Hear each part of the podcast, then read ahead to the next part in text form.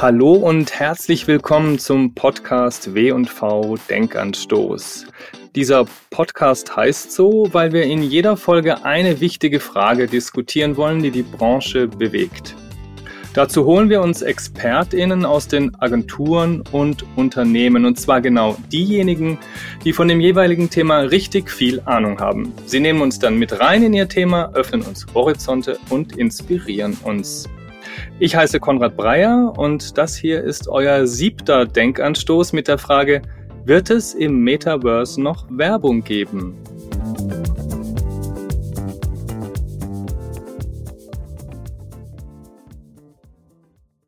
Mein heutiger Gast ist Agenturchef, Web 3.0 Versteher und ein echter kreativer Rockstar. Mit seiner Agentur Jung von Matt Nerd ist er allen neuen Trends auf der Spur. Und ich freue mich sehr, dass wir uns heute zu einem Thema unterhalten, das zwar noch ein bisschen in der Zukunft liegt, das aber längst seine Fühler nach uns ausstreckt. Herzlich willkommen, Toan Nyen. Moin Konrad, hallo. Hi Toan, schön, dass du da bist. Tuan, warum treffen wir uns für dieses Gespräch eigentlich nicht gleich im Metaverse? Also ehrliche Antwort, wir Nerds würden sagen, dass das komplett Utility befreit wäre. Heißt, es hätte gar keinen Sinn und Zweck, dass wir beide als Avatare miteinander sprechen. Besser wäre es, wenn wir auf einer gemeinsamen Mission werden, gegeneinander spielen, einen Drachen erledigen und Co. Insofern, äh, man muss auch das Metaverse nicht für alles nutzen müssen. Heute wollen wir uns ja vor allem mit der Frage beschäftigen, wird es im Metaverse noch Werbung geben. In unserem Vorgespräch hast du gesagt, klar, warum nicht? Aber eigentlich ist das doch noch ein bisschen gewagt, oder? Weil das Metaverse gerade so erst im Entstehen ist. Da haben wir ja bestimmte Visionen, aber man weiß gar nicht, wie es am Ende aussehen wird. Vielleicht beschäftigen wir uns erstmal damit und fragen, was kann das Metaverse in Zukunft sein?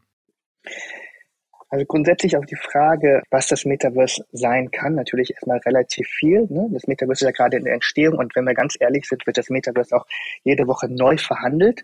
Also was die Definition ist, wohin die Reise geht und welche Erfolgskriterien dafür entscheidend sein sollen.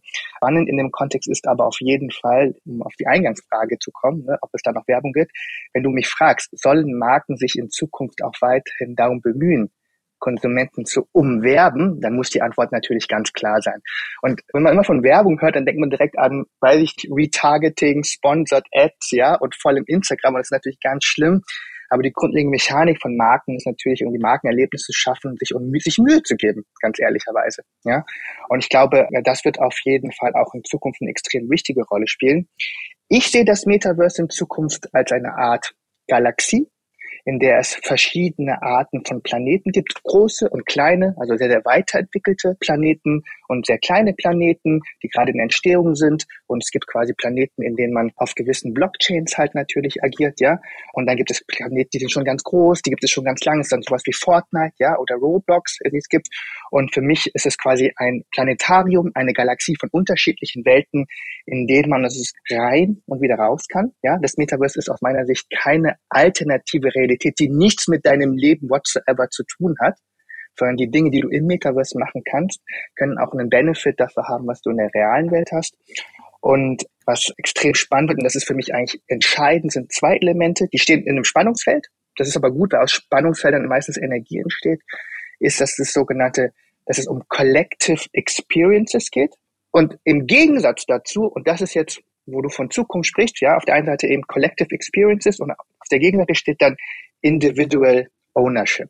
Das ist für mich nämlich der Game Changer, dass wir in einer Welt sind, in der du halt nicht nur noch passiv beschmissen wirst von Retargeting Advertising und Content, sondern dass alles, was kreiert wird, auch von dir sein kann.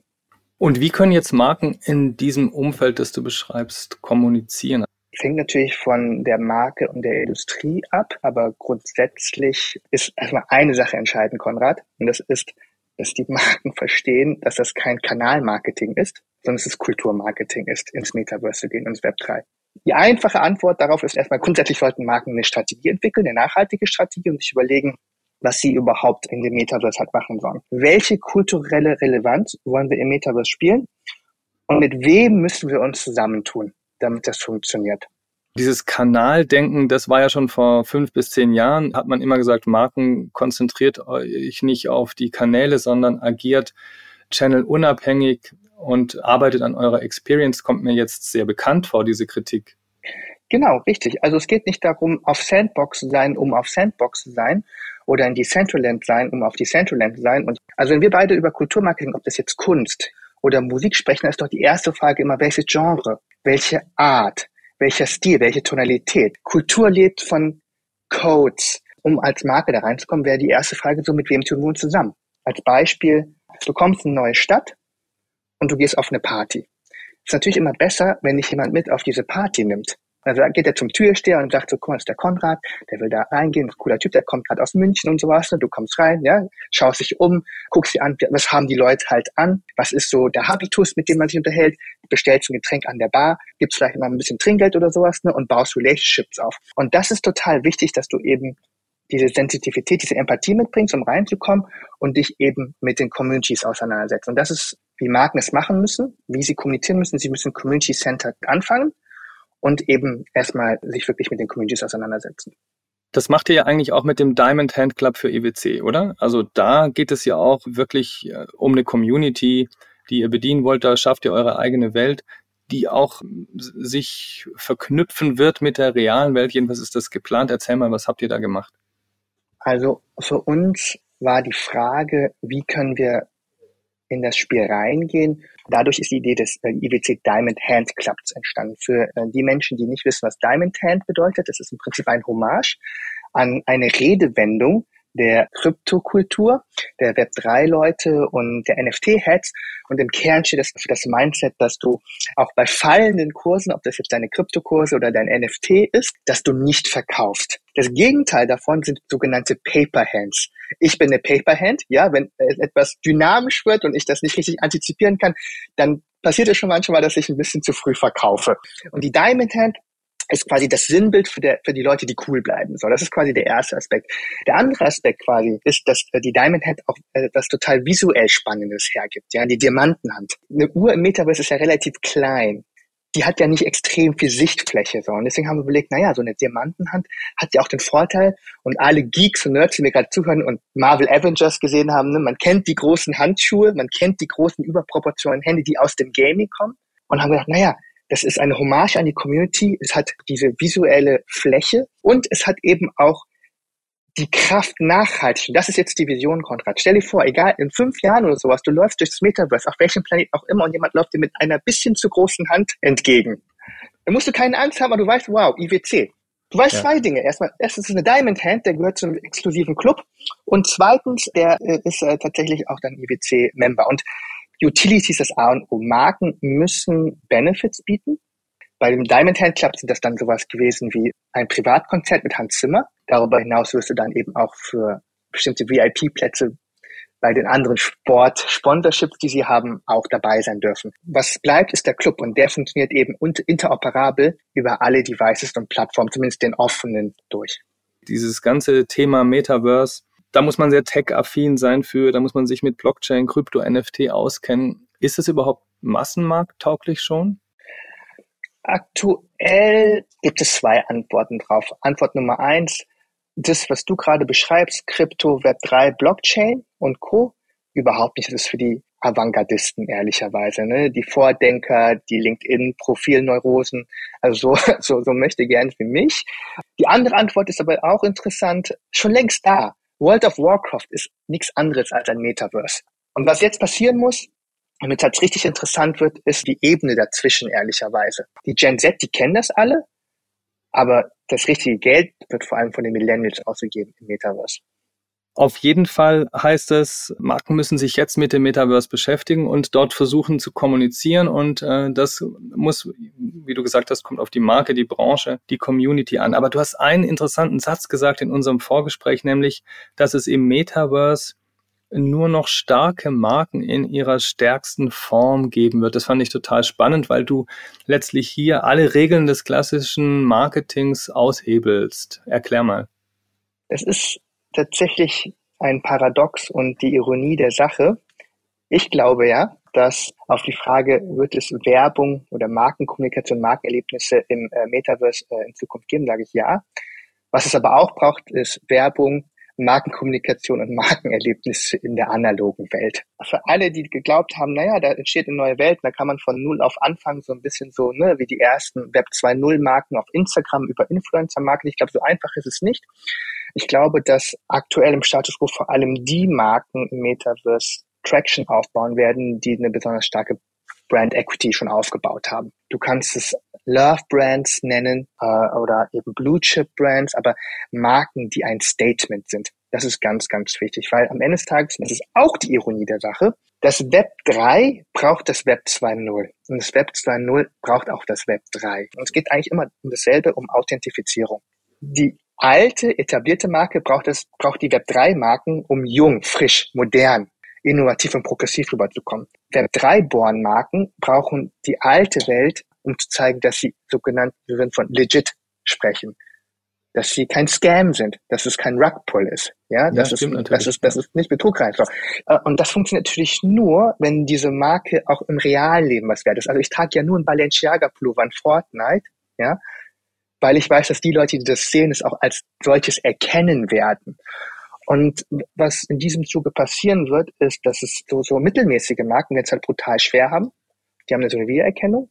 Äh, ich glaube, äh, unbekannte Marken können ein bisschen mehr experimentieren. Aber das ist jetzt tatsächlich die Zeit für die Top-Marken, ihren Vorsprung noch weiter auszubauen. Deswegen, man muss auch gucken, dass man nach wie vor in den anderen Plattformen, in den sogenannten alten Plattformen präsent ist. Das heißt aber auch, dass man zum Markenaufbau sich lieber nicht ins Metaversum begibt, sondern man muss schon eine starke Marke haben und kann dort auch als neue Marke gar nicht erst entstehen? Ich glaube, dass es im Status quo, wenn wir uns die Nutzerzahlen angucken, dass die Kosten-Nutzen-Effizienz nicht gegeben ist, eine Marke dort komplett aufzubauen. Dafür ist einfach die Reichweite zu gering. Ich glaube, was man in diesen Bereichen wunderbar machen kann, ist mit seiner Marke spielerisch umzugehen. Und das ist das Key-Element. Na klar kann ich auch Ingame-Advertising machen, aber dann sollte ich natürlich nicht einfach Bandenwerbung schalten, wie ich es aus dem Fußballstadion kenne, sondern ich muss mir vielleicht, könnte ganz spielerisch daran gehen. Jetzt mal unabhängig von Kommunikation. Warum sollten Marken überhaupt ins Metaverse gehen? Aus einem ganz einfachen Grund. Wir sind in einer Welt unterwegs, in der ich auf einmal keine Lieferketten mehr habe. Auch eine Besonderheit im Metaverse spielen ja äh, ganz andere Testimonials eine Rolle. Also fiktionale Charaktere, zum Beispiel NFT-Avatare. Äh, von dir selbst gibt es ja auch einen auf deinem LinkedIn-Profil, den du für viel Geld erworben hast. Herzlichen Glückwunsch. Spielen die nochmal eine andere Rolle als heutzutage in der realen Welt? Ja, ja, definitiv. Ich sage immer, dass wir quasi in die Ära der neuen Testimonials kommen die total game-changing sein werden.